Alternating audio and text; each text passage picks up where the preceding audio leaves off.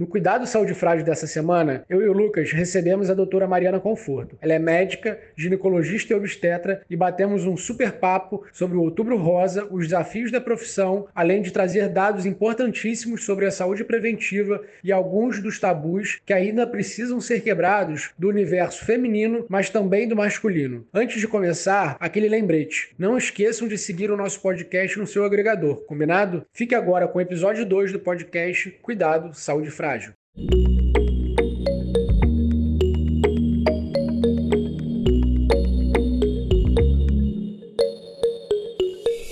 Fala pessoal, senhoras e senhores, estamos começando mais um Cuidado Saúde Frágil, o podcast da Home Health, que vai tratar de saúde, bem-estar, comportamento e trazer boas histórias.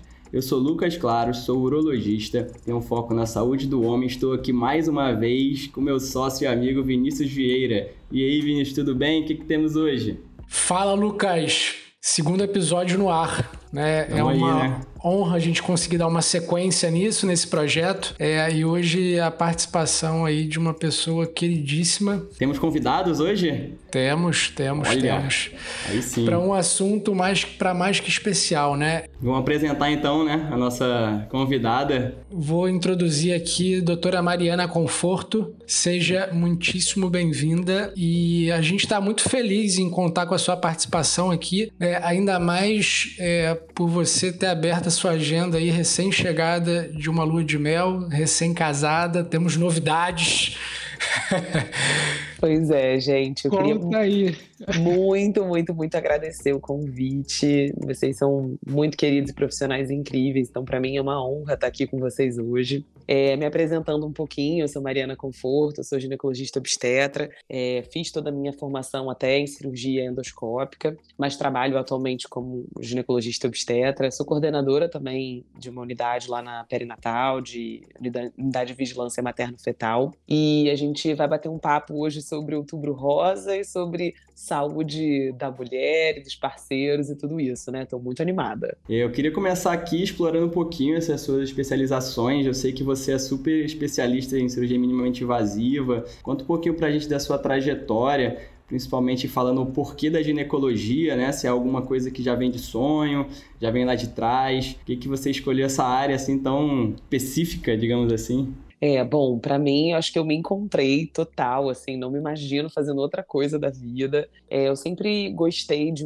de uma área, assim, clínica e cirúrgica, então fui para esse caminho, desenhando minha vida para esse caminho. É, e aí ginecologia obstetrícia me proporcionou isso, assim, ter tanto um ambiente cirúrgico quanto um ambiente clínico, e é realmente o que eu amo fazer. E é, eu, assim, no, na nossa formação, né, a gente fala o R4 como cirurgia minimamente invasiva, ser especialista nisso, mas eu falo como é só um, mais um acesso cirúrgico. Então, a gente faz lá a cirurgia dos furinhos, uhum. é como um acesso mesmo, é um, um skill, digamos assim.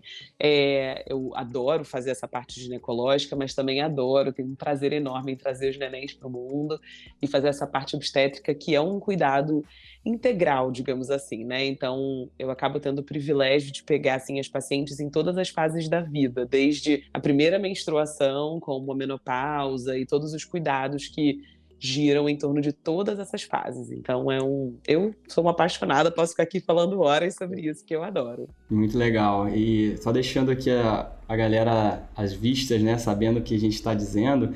É, a ginecologia obstetrícia ela tem uma série é, de especializações dentro dela. Então, muitas vezes, as pessoas fazem ginecologia obstetrícia e escolhem por fazer só ginecologia ou só obstetrícia. E se especializar a ponto de ser minimamente invasiva é uma coisa muito avançada, é uma coisa que realmente ela conseguir, né, Mário? Ter o consultório, fazer essa primeira abordagem da menstruação lá na primeira menstruação, na, na menarca, e também fazer uma cirurgia minimamente invasiva e o parto é uma coisa que não é para qualquer um, né? É, acho que isso é bem legal. Parabéns desde já. Imagina, obrigada. Aí sim, Mari. Poxa, que legal te ter aqui hoje. E acho que para gente né, começar aí o nosso papo, né? Estamos gravando, gravando esse episódio em meio a um outubro rosa, né? É, em que a gente tem aí uma campanha é, hiper conhecida, né, nacionalmente falando, é, na verdade mundialmente falando, né, eu acho que é, é algo de impacto mundial aí, e nasce né, para abordagem em cima de um tema é, e de um diagnóstico tão prevalente na saúde da mulher, né, que é o câncer de mama, mas nos últimos anos também ganhou um, um, um quê de, de novas pautas dentro desse mês tão importante para a saúde da mulher, né, e falar de outros tipos de câncer, né, o câncer de colo de útero, é, para falar sobre a parte preventiva por si só relacionada a HPV, é, entre outras situações clínicas aí que são né, comuns em consultório. Né? E, e, eu acho que a gente dando esse ponto de partida aí, né, durante o Outubro Rosa, é, conta um pouquinho para a gente como que essa campanha reverbera a termos de procura de paciente, como é que é o consultório durante essa, né, essa época do ano para você. Você percebe uma repercussão ali é, no dia a dia? É, é, chega um paciente querendo exames? Como é que é esse, essa parte clínica de consultório para você durante essa época do ano? Voltando um pouquinho, o Outubro Rosa é essa campanha mundial que acontece desde a da década de 90. Então, todo lugar do mundo, é, em outubro, a gente fala sobre a conscientização do câncer de mama. É, eu acho muito importante a gente ter esses meses de conscientização, porque a gente acaba atualizando não só a parte mamária, para quem já está numa faixa etária que precisa fazer rotina é, e investigação em termos de é, diagnóstico precoce para câncer de mama, como também, como você muito bem colocou, para os outros setores. Então, é, assim, a, a, parte da saúde ginecológica, a gente não fala só de patologia, né? A, ginecologista é uma médica, como eu falei, né, diversas fases é, da vida da paciente. Então, ela tem, a paciente ela tem um, digamos assim, um compromisso, é, mas um dever de frequentar o ginecologista pelo menos uma vez ao ano para fazer os seus exames periódicos. Então, acaba que o Outubro Rosa mexe ali com a conscientização não só da parte mamária, mas como o corpo como um todo, é, e chama atenção para, opa, acho que está na minha hora de fazer meus exames de rotina e atualizar a saúde como um todo. Então, assim, falando de Outubro Rosa, é claro, o movimento do consultório ele acaba sendo mais drenado para essa parte mamária, mas não é infrequente a gente perceber as pacientes indo para atualizar a rotina, porque viu no podcast, viu em alguma rede social, chamou atenção na TV ou em outros veículos de comunicação de que é um mês para a gente se atentar e cuidar da saúde. Então, é, assim como Outubro Rosa, como Novembro Azul e por aí vai, eu acho que, que é muito importante esses, é, esses chamarizes mesmo para a gente poder é, atentar para a saúde e não deixar passar o tempo, que é muito fácil perder um ano de, de, de rotina, uhum. infelizmente. Sim. E é interessante também a gente ver é, que com esse aumento da mídia, né, hoje com a internet muito acessível, você nesses anos de formação, já está o quê? Quatro, quatro anos já, como quatro ou cinco anos como ginecologista? Como gineco, é, me perdi nas contas, mas mais um pouco, mais, acho. Acho que é, acho que sim. Já cinco, tem mais né? de cinco, cinco anos cinco, por aí. Cinco ou seis, né? É. Você vê uma crescente na, na procura, você vê que está igual, você acha que mudou alguma coisa nesse período? Como é que você está sentindo isso? Eu vejo muitas pacientes bem mais informadas. É, eu acho que chega muita informação em todos os veículos. Uhum. Algumas muito positivas e outras é, muitas premissas erradas, uhum. equivocadas. Uhum. Então, por isso que eu acho que é muito importante é, a paciente procurar realmente é, uma clínica de confiança, um médico de confiança, para que ela tenha as informações corretas e bem embasadas e não sair lendo por aí tudo. Mas também chega muito mais informação de qualidade também. Então, eu acho que, assim, assim como o podcast que a gente está fazendo aqui hoje, uhum. eu acho uhum. que, que é muito, muito positivo para elas terem informação de qualidade, não só elas, mas eles, é, chegando corretamente, não simplesmente com né, premissas e, e, até mesmo falácias. É, Mas é muito importante. A gente aumenta as informações, né, acaba aumentando os ruídos também. Exatamente. É. Em termos é, de Outubro Rosa mesmo, falando de mama especificamente, assim, o Ministério da Saúde ele preconiza, tá, é, a partir dos 50 anos, mamografia a cada dois anos, dos 50 uhum. aos 79, e comparando aí o Ministério da Saúde com as sociedades brasileiras de todas as grandes capitais, as sociedades universidades americanas também, é, eles preconizam mamografias a cada ano, ou seja, anualmente, a partir dos 40, tá?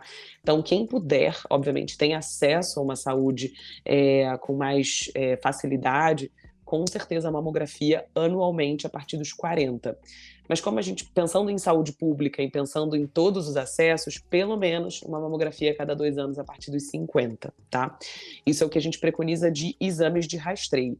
A mamografia continua sendo o principal exame é, para diagnóstico precoce de câncer de mama. Então, assim, a gente fala de prótese, acho que é legal também falar que, às vezes, a paciente ela chega no consultório com uma dúvida que prótese de mama aumenta a chance de câncer de mama. Isso é um mito, isso não é uma verdade. É, ou também elas é, têm, ah, mas eu tenho prótese, será que eu posso usar mamografia? Não só pode, como deve. Então, assim, é, a prótese ela não é um impeditivo para mamografia e também não é um fator de risco para câncer de mama.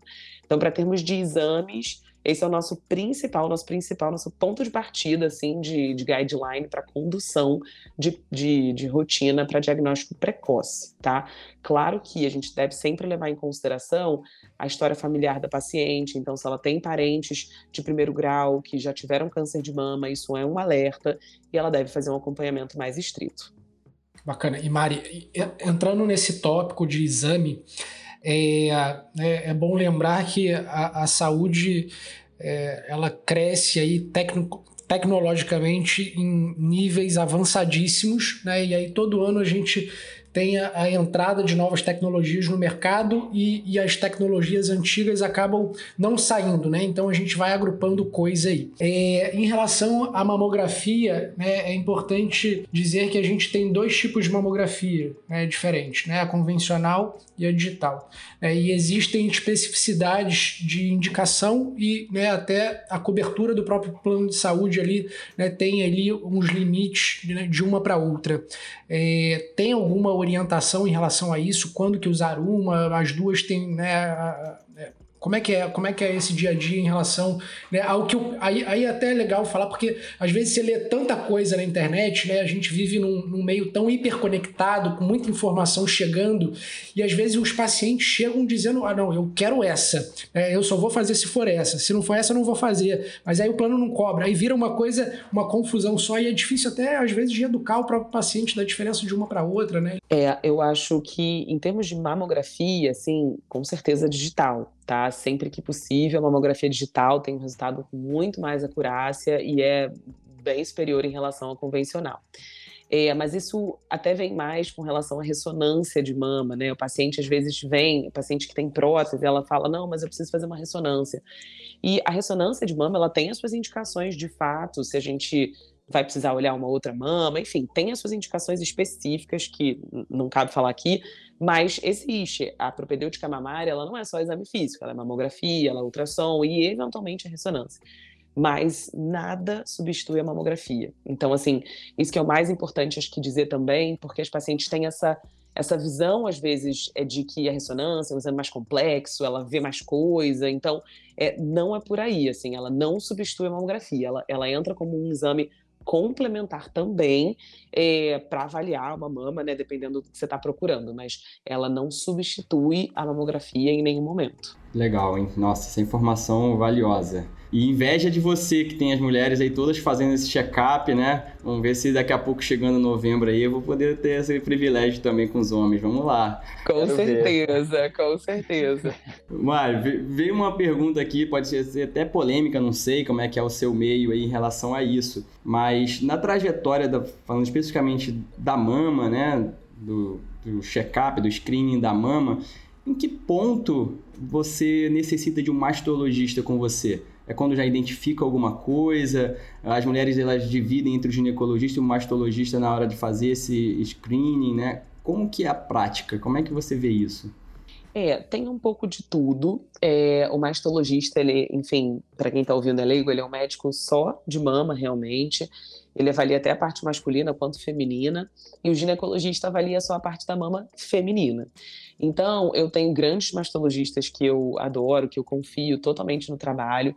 Então, eu acabo até fazendo diagnósticos iniciais por conta de da paciente vir à rotina, vem comigo e eu eventualmente palpo algo diferente. É, eu consigo até fazer essa primeira triagem e aí mando para o mastologista.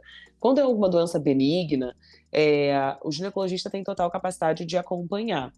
Mas se às vezes é isso, é uma doença benigna, que às vezes vai mudando o caráter, ou tem uma história familiar positiva, eu não abro mão de dividir isso com o mastologista, não tenho vaidade nenhuma com isso. Eu acho que a gente tem que oferecer o melhor para paciente em todos os cenários. Então, é, mas acaba que por o ginecologista ser o médico da rotina e do, do anual ali, a gente acaba eventualmente pegando uma lesão diferente ou até palpando um nódulo diferente nesse primeiro momento que ela está indo para a rotina. E por isso, mais uma vez, como é importante ela procurar o ginecologista para fazer essa rotina anual, porque quando a gente detecta um câncer é, de mama precocemente, a sobrevida ela vai aí quase uns 90%. Então, assim, é muito importante que a gente bata na tecla desse diagnóstico precoce. Como é interessante isso, né? A mulher ter essa jornada já de uma forma muito amigável. Né? O ginecologista vai fazer aquele check-up ali religiosamente e já tem para onde ir, já tem a sequência toda pronta. É só em caráter de dados aqui para as pessoas entenderem né, o quanto isso é relevante.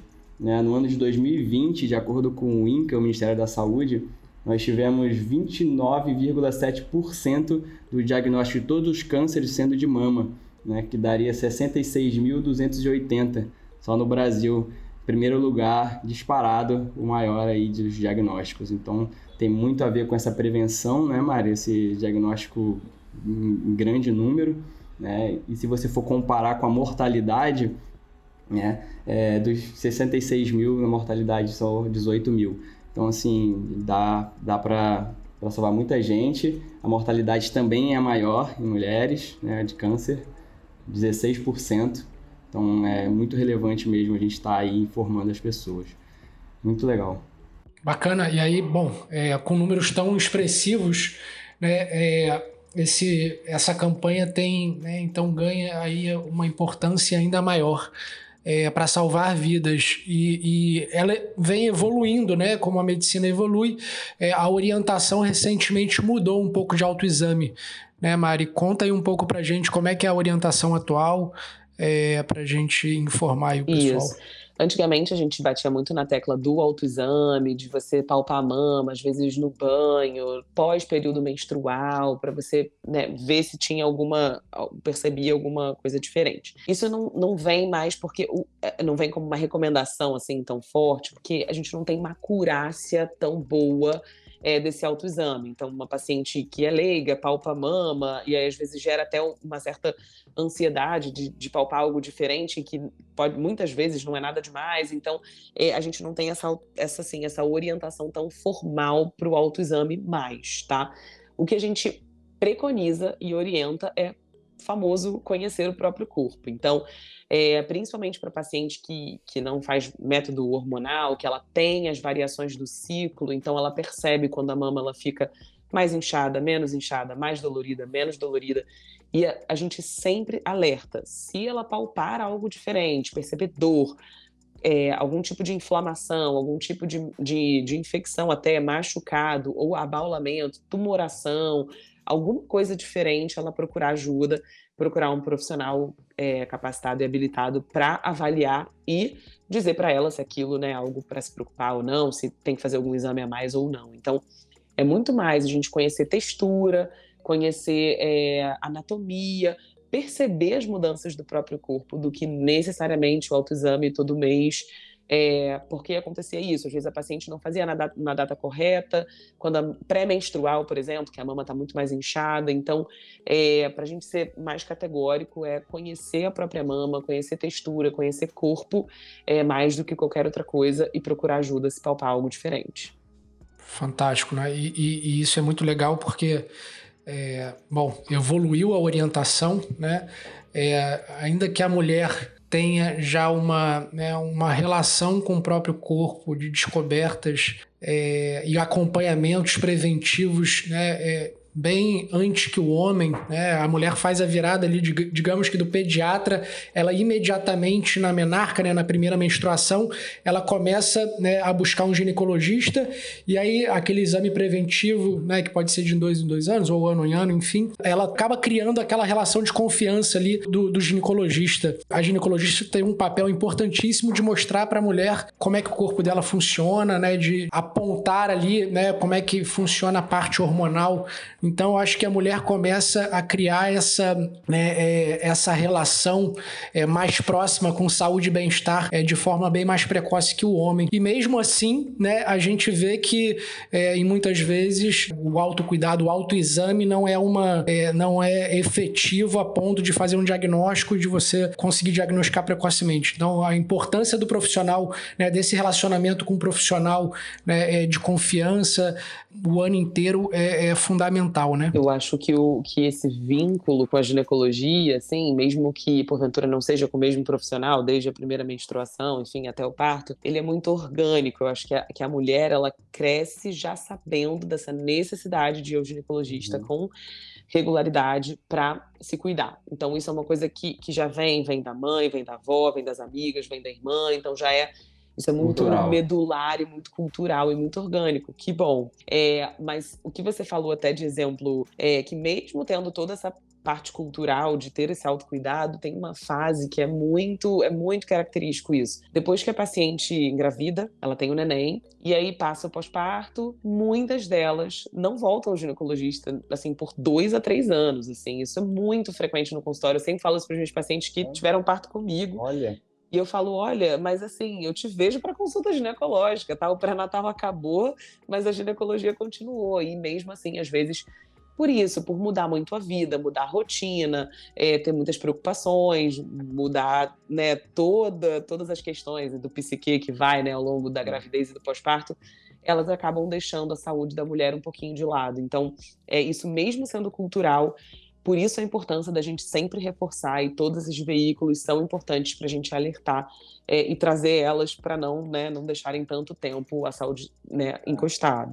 Eu considero um privilégio do ponto de vista ginecológico isso, e eu estou muito feliz que vocês estão assim batalhando e crescendo para ter essa atenção da parte masculina, porque eu acabo é, lidando com algumas questões, algumas pacientes que me procuram para poder tirar alguma dúvida com relação ao marido, se queixando que o parceiro, o namorado, enfim, estão é, com alguma questão e elas não sabem pra, com quem falar, né? E aí acabam uhum. caindo comigo, que sou ginecologista. É. Olha. E aí, por Olha. mais que eu dê uma ajuda inicial, é, não é a mesma abordagem como né, um, um setor todo criado para ter uma atenção para eles. Então, é fundamental todo esse trabalho que vocês estão fazendo, que é, é, é incrível e eu acho que vai oferecer para todos eles um acesso à saúde de qualidade e esse olhar global que as minhas pacientes têm o privilégio de ter do ponto de vista de saúde ginecológica. Interessante, já. Você falou coisas que é, realmente a gente não faz ideia, né? Essa, essa sumida depois do puerpério é algo que me faz refletir algumas coisas, né? Do tipo, é, talvez aquele período tenha sido tão meio que sofrido, tantas consultas, intenso, né? Que é, que é dar um tempo, talvez, né? Interessante.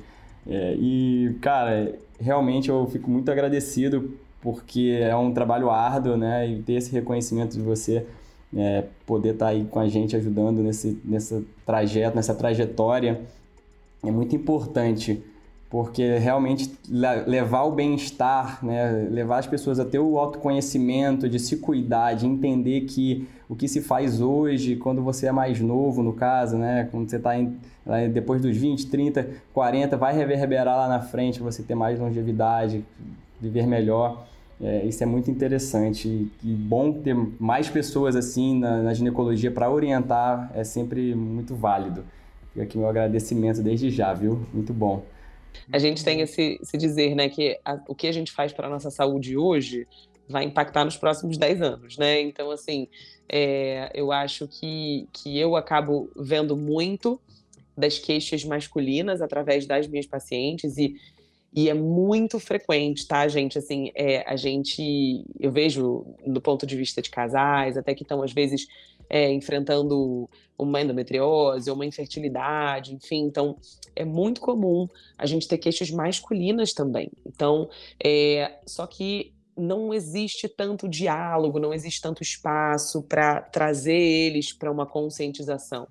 Eles acham que eles têm um pouco de medo, se eles estão com uma uhum. libido diminuída, eles vão ser retaliados de alguma forma, vão sofrer alguma retaliação né, cultural, uhum. e não existe isso, porque nada melhor do que você ter a sua saúde em dia, você ter a consciência de que você está é, se cuidando, sabe? Então, é, é muito, muito, muito importante que essas interfaces sejam cada vez maiores para a gente poder proporcionar para o casal, de uma certa forma, é, o acesso a uma saúde de qualidade. Então, é, eles às vezes vêm e, e num, num espaço assim que a paciente vai se trocar, eles falam poxa, doutora, eu estou sentindo isso, aquilo, como é que eu posso ajudar minha parceira de alguma forma, seja até no emocional ou até numa saúde orgânica mesmo. Então, é, é muito importante essa interface. Elas se queixam também e elas têm, às vezes, uma dificuldade de abordar isso com eles. Então, que esse podcast realmente se espalhe aí para eles entenderem que cuidar de saúde é totalmente normal e muito bem-vindo, né? Então, assim, para eles tirarem um pouco desse tabu e esses receios que são só mitos é, e na verdade tem tudo para melhorar e agregar. Fantástico, nossa, é, acho que é, é, muito isso que você falou, Mari. Né? O cuidado quando ele é compartilhado, né? É, você ali em casal, né? Você coparticipar da saúde, da saúde da sua parceira, do seu parceiro, né? e vice-versa né, é, o relacionamento ele tem tudo para ser duradouro, né, nesse sentido. Agora, se você quiser omitir, né, né ou né, se enganar ali de que nada está acontecendo, de vai empurrando com a barriga, é, né, é, e, e, viver esses tabus ali na prática do dia a dia, né, a tendência é em que algum momento, né, digamos que essa bomba exploda e, e, e, você não tem mais muito o que fazer ali. Né? Então é, é importante essa busca né, pela conversa, é, pela troca né, em casal, é, e, e, e, você levar isso para dentro de um ambiente né, de confiança é, com uma equipe de saúde, com um profissional de saúde ali, é, é fundamental para manutenção aí de longo prazo.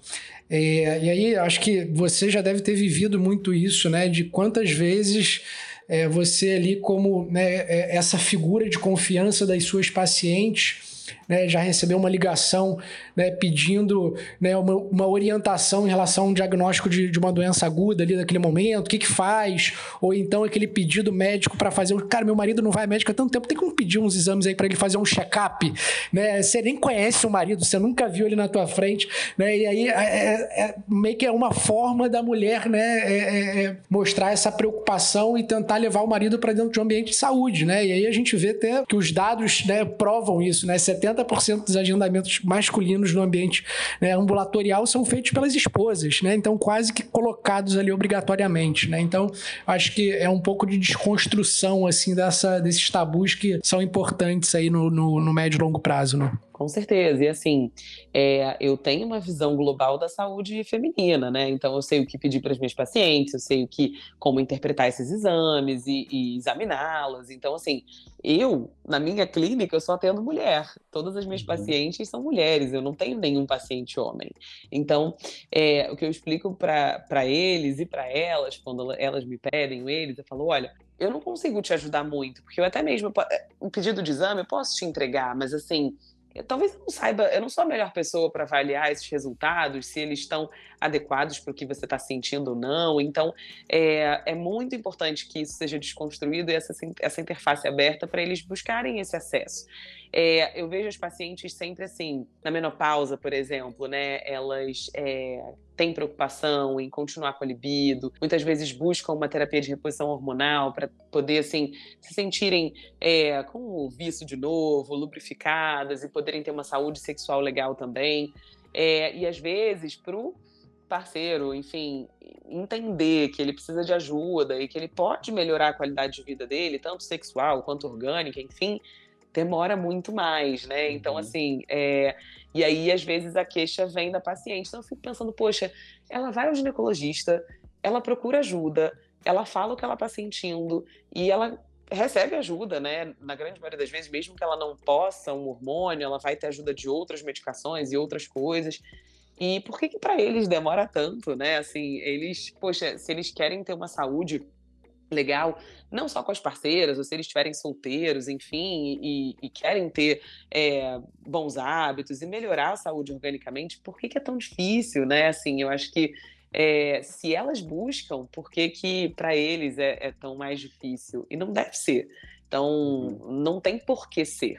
Então, desde às vezes um, uma ajuda no emagrecimento, quanto em alguma questão urológica de fato. Então, é, essa interface é aberta mesmo e tem que desconstruir para eles poderem ter acesso à saúde adequadamente. É fica uma impressão de que eles não se conversam, né, o casal, e, e acaba conversando, ela vai conversar com você e, e ele não vai conversar com ninguém. E aí fica aquela É, e às vezes ela vai chegar em casa com um pedido de exame da ginecologista, ele não vai entender nada, e na verdade o processo tem que partir dele, ele querer melhorar e, e acessar né, um lugar que pode ajudar ele em todos os sentidos. Legal, Mário. Eu acho que esse assunto é interessantíssimo. É, a gente tem aqui uma máxima que a gente está falando que o outubro rosa é muito além da mama, né? E acho que, que para a mulher essa parte sexual e as condições que vêm a partir disso, né? Os tabus que estão sendo derrubados, né? A mulher se empoderando, né, tendo as suas vontades próprias, você acaba tendo um, certas procuras diferentes. Né? Aquela é, senhorinha já mais idosa já está com vontade de fazer uma reposição, né? As meninas novas já estão procurando se informar melhor, conhecer o próprio corpo. Você tem sentido essa, essa mudança com no certeza, dia a dia? Com certeza, com certeza. Eu acho que cada vez mais a gente fala sobre prazer feminino, sobre uhum. anatomia, sobre entender o corpo, e eu acho que todo mundo sai ganhando, né? Tanto elas quanto eles. Então, é, não tem mais aquela visão. Eu acho que, que a mulher na sociedade antigamente era muito era colocada para dar prazer e não para sentir uhum. prazer. Então, é, isso ainda é muito forte, mas cada vez mais as mulheres vêm buscando conhecer o próprio corpo e descobrir que elas podem e devem ter prazer também. Então, uhum. todo mundo sai ganhando, né, no final das contas, e, e, e tem muito mais troca, tem muito mais descoberta. Eu sempre falo com os pacientes assim para dialogarem em casa, é, entender assim o que que gosta, o que que não gosta. E às vezes é um detalhe pequeno, assim, às vezes o parceiro quando sai do banho, ela acha aquilo máximo, ou que vem suado da academia, a gente nem imagina o que passa na cabeça delas. Então, só que o que a gente não conversa e o que a gente não, não traz para discussão, não traz para conscientização, elas acabam não valorizando e não entendendo que aquilo que ele faz é o que dá prazer, sabe? É o que estimula, que é um gatilho para começar uma relação. Então, é por isso que é tão importante a gente trazer para a conversa e, conscientizar, porque é, são nessas pequenas chaves que às vezes mudam o cenário todo. Muda todo um relacionamento, né? Todo um relacionamento. Salva tudo. É, que é verdade, a mulher é muito sexualizada, né?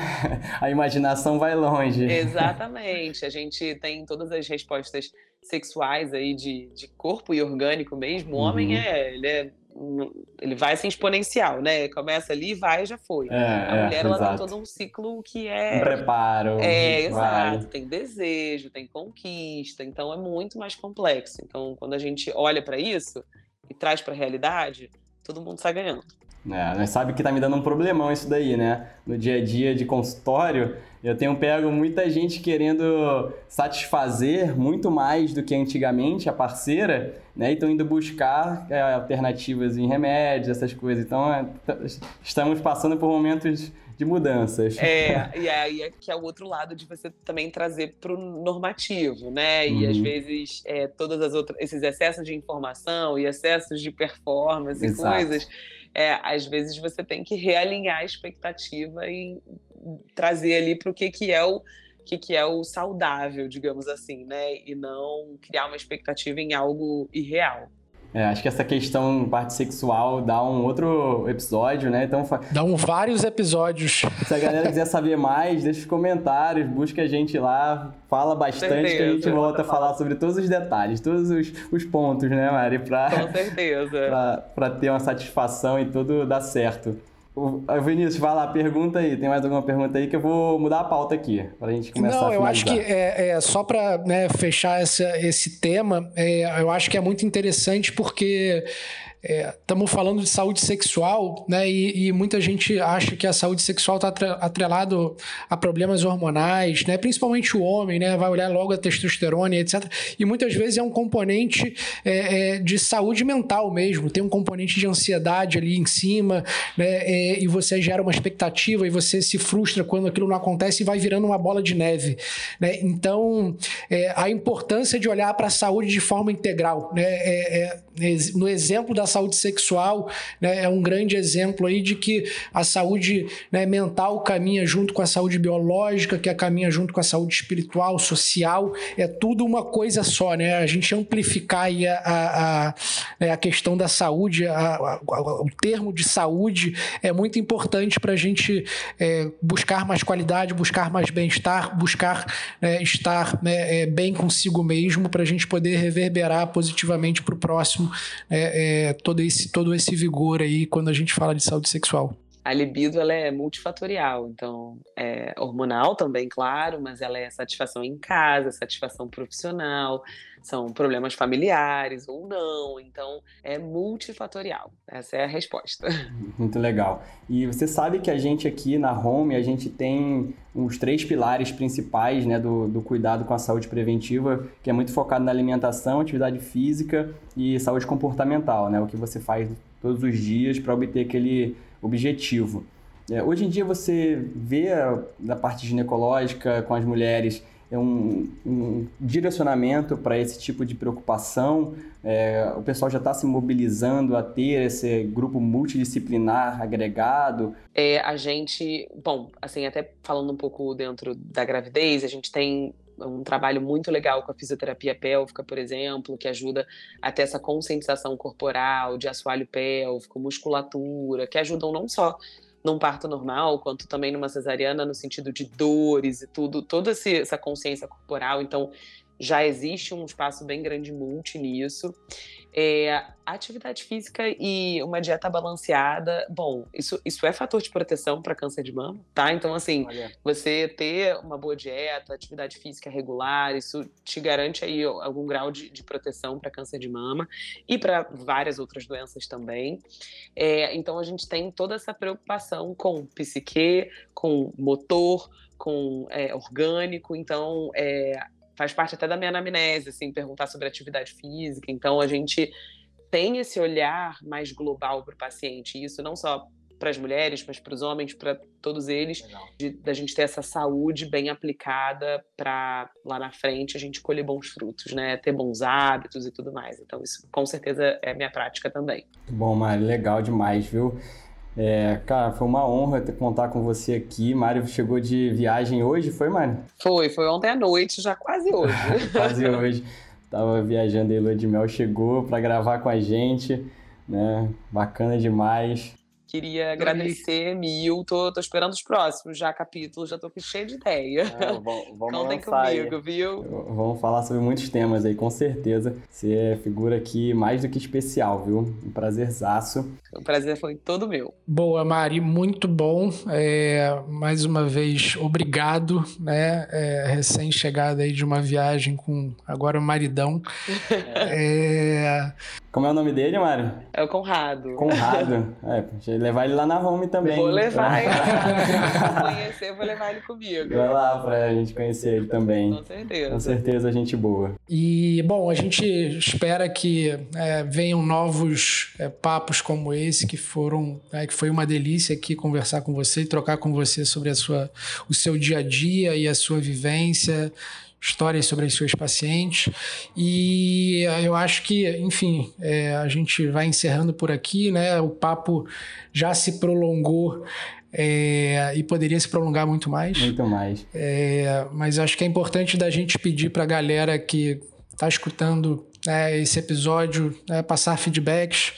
Eu acho que a gente tem que estar aberto a críticas, a trocas, a, né, é, sejam elas positivas ou negativas. Claro. Buscar evoluir sempre, né? E aí sempre. É, o máximo que a gente puder fazer aqui para né, informar, educar e aproximar, em quebrar paradigmas, tabus e criar novas experiências aí no ambiente de saúde e bem-estar, a gente vai estar se esforçando para isso. Quer deixar um recado final aí, onde te encontra nas redes sociais, você que é bem assíduo aí, que Deixa um, um recado pra galera. Boa, Meu boa. é Mari Conforto. Eu frequentemente faço lá hashtag Doutora Mari Explica. Mari Explica. É, na pandemia eu fiz Doutora Mari Convida, depois eu posso fazer um Doutora Mari Convida com a Home, eu acho que vai ser bem legal. Olha aí. É, deixar à vontade para dúvidas, esclarecimentos e agradecer mais uma vez o convite. Foi uma honra, um prazerzão estar com vocês aqui hoje. E qualquer coisa, estou aí, estou à disposição. Obrigada. E não deixem de fazer os exames preventivos, tanto na Boa, saúde Mari. ginecológica na saúde masculina. Perfeito, é isso aí, galera. E, Segue e, a Mari, Mari lá. Mari, tem as informações lá do consultório, contato, essas coisas? Tem WhatsApp, tem e-mail, tem, tem tudo lá. É fácil. Pode, pode ir que eu garanto, hein? Confiança total. Essa aí a gente bota a mão no fogo. Olhos fechados.